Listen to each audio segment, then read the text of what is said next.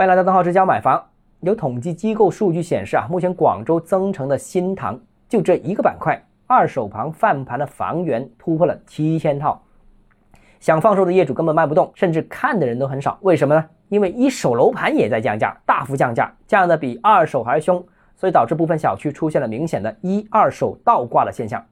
还有报道采访了部分放盘的业主，多数表达了沮丧的心情。对于这种情况啊，我是这样看的：之前舆论总说房价高，但现在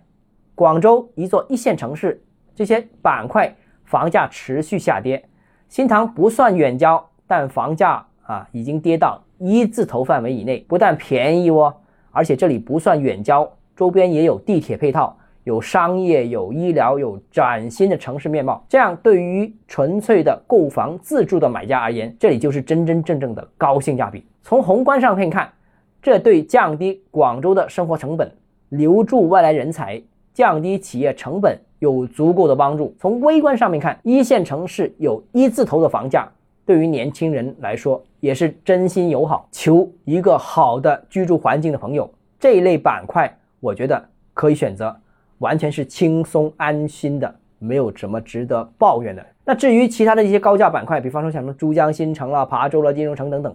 啊，还有一些所谓的豪宅产品，比方说什么别墅啦、院落啦、江景豪宅啦等等，让他爱卖多少就卖多少，爱卖多贵就多贵，反正有钱人消费奢侈品多缴税，反而是有利于社会的发展。但实际情况呢是这样的：作为普通的刚需，真正的用家。其实很多人是嫌弃增城房价涨得少、涨得慢，部分没有出手的买家甚至是因此而不愿意买增城。它本身是刚需的，但是他不愿意买增城，不是因为它不便宜，而是因为它不涨价。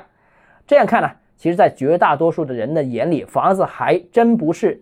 只是为解决居住的生活必需品。绝大多数的家庭都把房子视为家庭财富。最重要的组成部分，绝大多数家庭的观念是，房子既要高性价比，也要能实现保值，最好是升值的目标。至于连一字头的房子都买不起的朋友呢，那我觉得那只能换个地方买房，或者换一份更高收入的工作了。所以房地产啊，没那么简单。好了，今天节目到这里啊，如果你个人购房有其他疑问想跟我交流的话，欢迎私信我，或者添加我个人微信，账号是教买房六个字拼音首字母小写，就是微信号 d h e z j m f。我们明天见。